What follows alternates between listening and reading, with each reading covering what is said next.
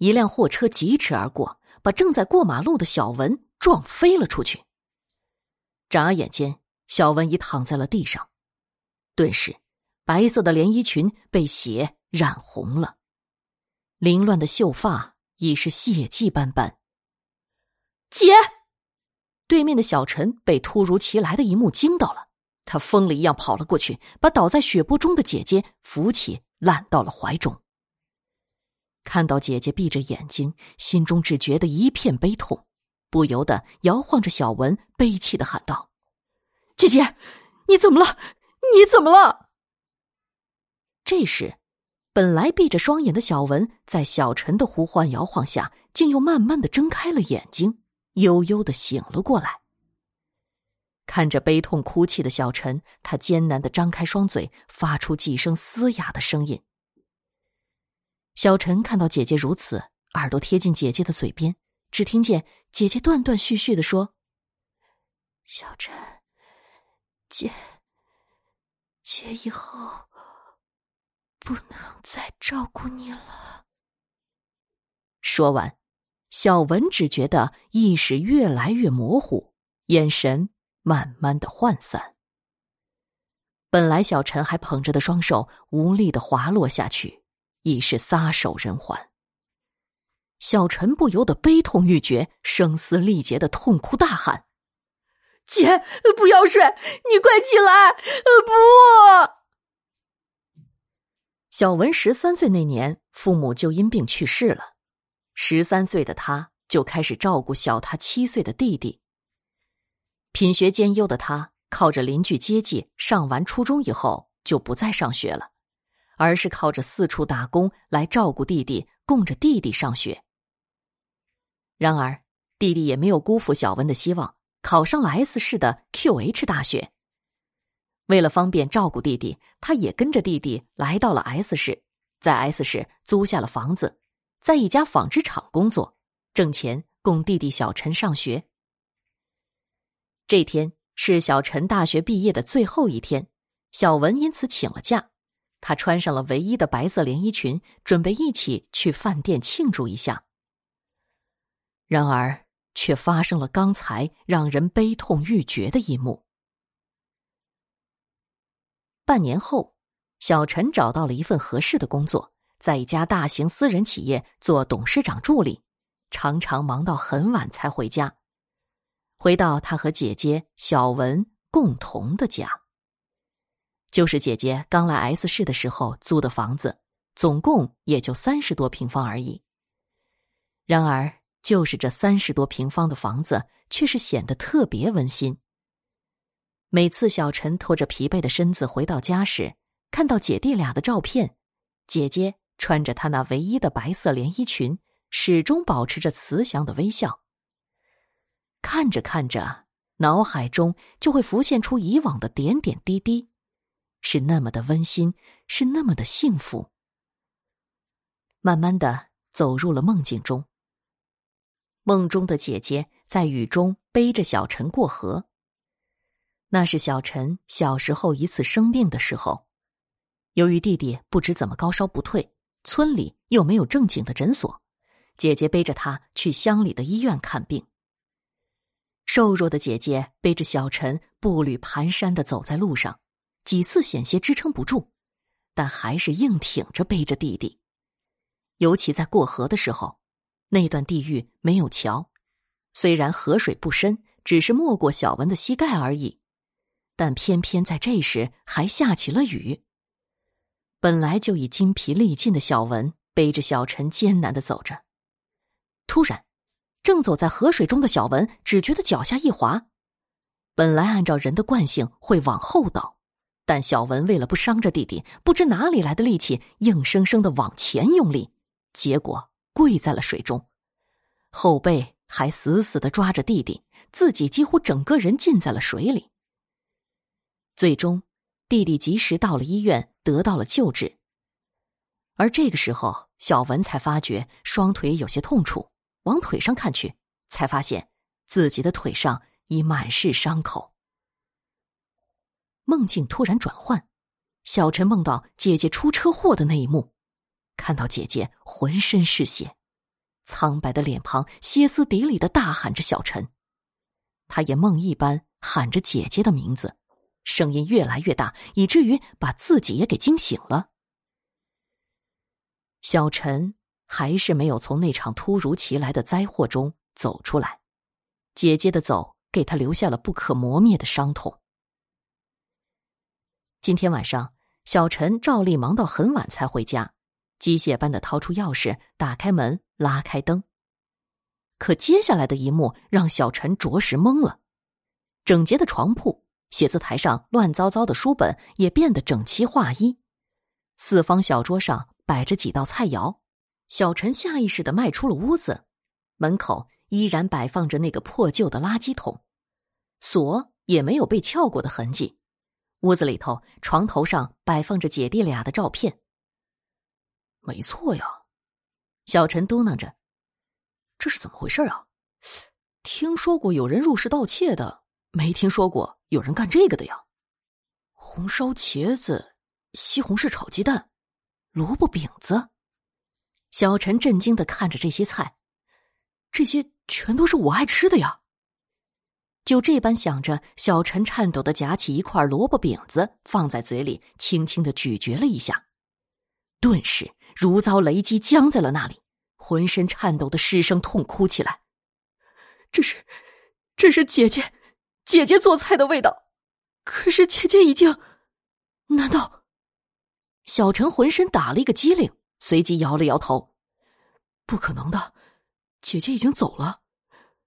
可是，这又是谁给做的菜啊？”小陈越想越头痛，意识也越来越模糊，慢慢的。他昏倒在床上。这晚，他又做梦了，但这次与以往不同。这次他梦见姐姐穿着那身白色的连衣裙，坐在他的床前，慈祥的脸庞上挂着微笑，轻声呼唤着他的小名：“晨晨，到姐姐这来，姐姐抱。”小陈下意识的去抱姐姐，姐姐突然消失了。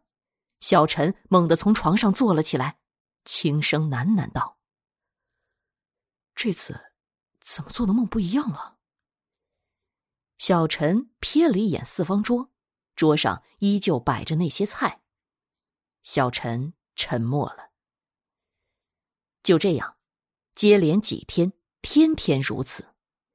小陈也由原先的噩梦变成了现在姐姐如同在身边的梦境。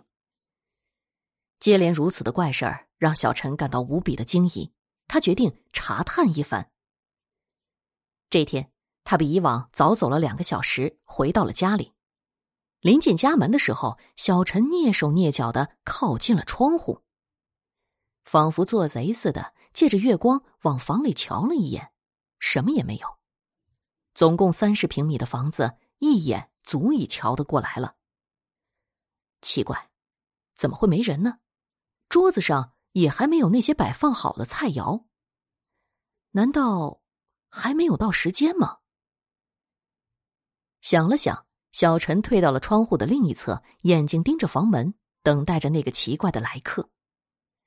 时间慢慢的过去，小陈的双眼盯得有些干涩了，他下意识的揉了下眼睛。就在这时，小陈模糊的看到了一个白影从房门一闪而过。小陈差点惊呼出声，他小心翼翼的挪到了窗户跟前，呼吸有些急促的往里面看去。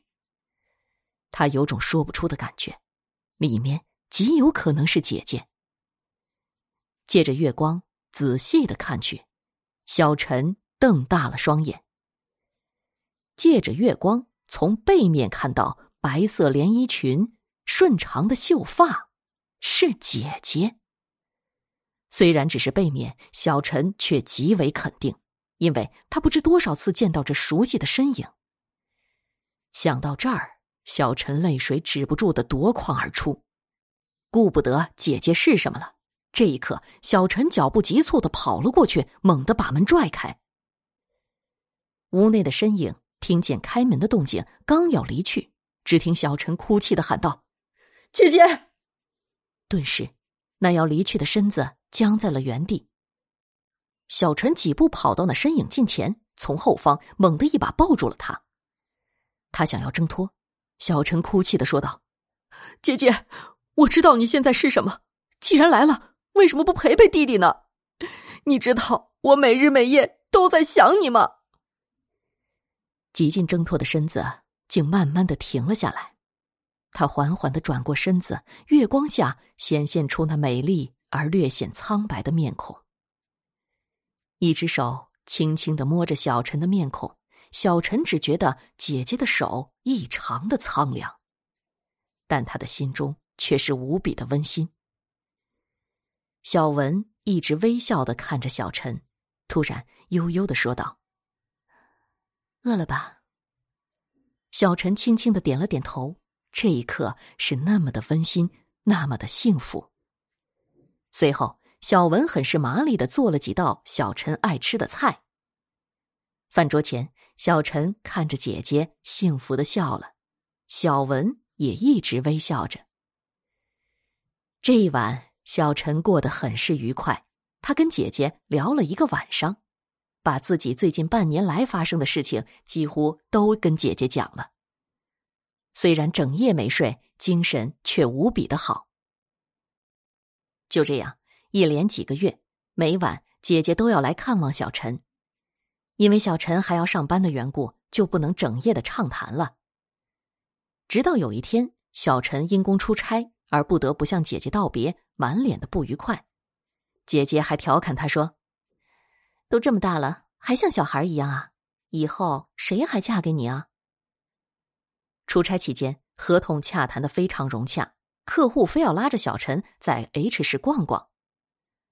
走到一间庙宇时，一个算命先生隔着老远就把小陈叫住了，低沉的说道：“我观施主眉宇间有一丝黑气呀，阴气厚重，阳气衰竭，如不及时弥补，性命堪忧啊！”小陈听后怒道：“我好好的，你咒我死啊？今天我倒什么霉了？碰到你！”旁边的客户接过话来。江湖骗子骗人的伎俩，咱们走，甭理他。就这样，一行人离去了。那算命先生却是摇了摇头，长叹一声：“造化弄人呐！”出差三天，小陈终于赶回家了。到家后，开门便喊姐姐。小文笑盈盈的，刚要说话，突然一道白光照在他的身上，小文凄厉的喊叫起来。小陈回头一看。竟发现不知何时在 H 市碰见的算命先生拿着一个圆形的托盘状的物体照在了姐姐的身上，还振振有词的说道：“孽障！你不在你身居之处，在此害人，意欲何为啊？”小文痛苦的回道：“我并没有害人之心，之所以在这儿，只是想能够看到我弟弟，了却我一厢心愿而已。”小陈看到姐姐痛苦的样子，无比愤怒的指着那算命先生骂道：“你这臭算命的，干嘛害我姐姐？我跟你拼了！”说着就要去推那算命的，却怎么也推不动。那算命先生依旧纹丝不动的站在那儿。算命先生竟开口说道：“小兄弟，莫要动怒，贫道此来，实是来救你的。你姐姐不知因果，长期与你在一起。”而使你阴气加重，以致你性命岌岌可危。如若不尽早收服他的话，你依然魂归极乐了。小陈愤愤的骂道：“你在胡说八道！你个臭算命的道士，你还……”小陈还要继续骂，突然被小文打断了。只听小文悲泣的喊道：“弟弟，都怨我，是姐姐害了你，害你变成这样的，都是姐姐的错。”小陈急促的回道：“姐姐，你没错，都怪那臭道士，是他害你这样的。”说着就冲向姐姐，试图把她从那道光束中推出来。可姐姐仿佛根深蒂固了一般，怎么也推不出来。小陈急切的失声痛哭起来。